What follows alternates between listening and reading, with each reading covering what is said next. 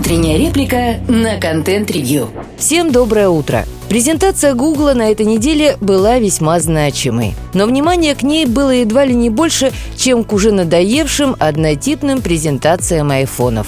Возможно, сказался тот факт, что предоставленные устройства нельзя назвать революционными, да и утечки сделали свое дело. Оба новых смартфона уже мелькали в новостях. Вопрос был лишь в датах и ценах. Аналогичной была ситуация и с планшетом. Сюрпризом стало лишь наличие колонки подставки, что опять же сложно назвать какой-то прорывной инновацией. Любопытное решение, которое позволяет сделать из планшета домашний терминал, похожий на амазоновский эхо-шоу или канувший в лету цукерберговский портал. Цены, конечно, не радуют, но времена Nexus давно прошли. Тут ничего не поделаешь. Зато в части сервисов и ПО шоу было заметно более содержательным. Изменения в 14-й версии андроида тоже были известны заранее, поэтому останавливаться на нескучных обоях, которые генерируются нейросетью, мы тоже не будем. Где-то по мелочи подтянули интерфейс, улучшили поддержку планшетов, часов и раскладных телефонов. Где-то немного подзакрутили гайки. На мажорное изменение версии это все тянет не особо. Самые значимые изменения связаны с добавлением искусственного интеллекта в сервисы, а не какими-то фундаментальными изменениями в самой операционной системе. И вот в сервисы и приложения новых возможностей добавлено более чем достаточно. По большому счету предлагается автоматизация везде, где предполагается ввод данных со стороны человека – в мессенджере появится возможность автоматически создавать ответы собеседнику нажатием на иконку. В фотоальбоме можно автоматически подписать фотографии. В почте создавать типовые письма. В Google Docs, соответственно, автоматически генерировать документы, таблицы и презентации. Тут много можно перечислять. Компания явно пытается использовать все свои рыночные позиции для отражения натиска со стороны OpenAI. Изменения коснулись и поиска, который теперь содержит инструмент для отображения так называемых точек зрения. При включении этого фильтра пользователь получает ответы, извлеченные из различных обсуждений в соцсетях, на сайтах с вопросами и ответами, вроде Stack Overflow.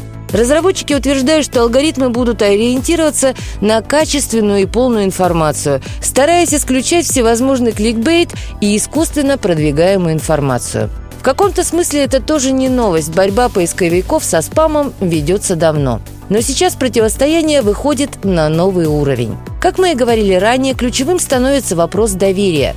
Подтверждением этому является то, что Google добавила возможность генерации картинок по запросу в партнерстве с Adobe. А Honor, в свою очередь, еще в 2019 году стала соучредителем коалиции за аутентичность и провинанс контента – Идея этой коалиции заключается в том, чтобы сопровождать контент некими метаданными, которые раскрывают детали о его происхождении, а также дальнейших модификациях, подобно провинансам картин, антиквариата и других артефактов. Поэтому создаваемые с помощью бард-картинки содержат соответствующие метки. Разумеется, их несложно удалить. Тут предстоит ожесточенная борьба брони и снаряда. И вариантов развития ситуации довольно много. Уже сейчас предлагаются концепции с использованием блокчейна, центров сертификации и так далее. Направлений, в которые может пойти развитие, довольно много, так как в краткосрочной перспективе определяющей будет реакция общества, а не уровень технологических достижений. Кроме того, валидация и верификация данных будет востребована и владельцами нейросетей потому как без соответствующей проверки и классификации использовать данные для обучения попросту небезопасно.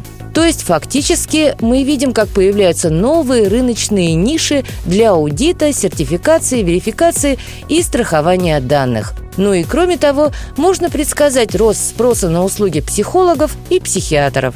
И хотя так всегда бывает при появлении новых технологий, картина выглядит так, что волна фобий будет не меньше ковидной, хоть и более растянутой во времени.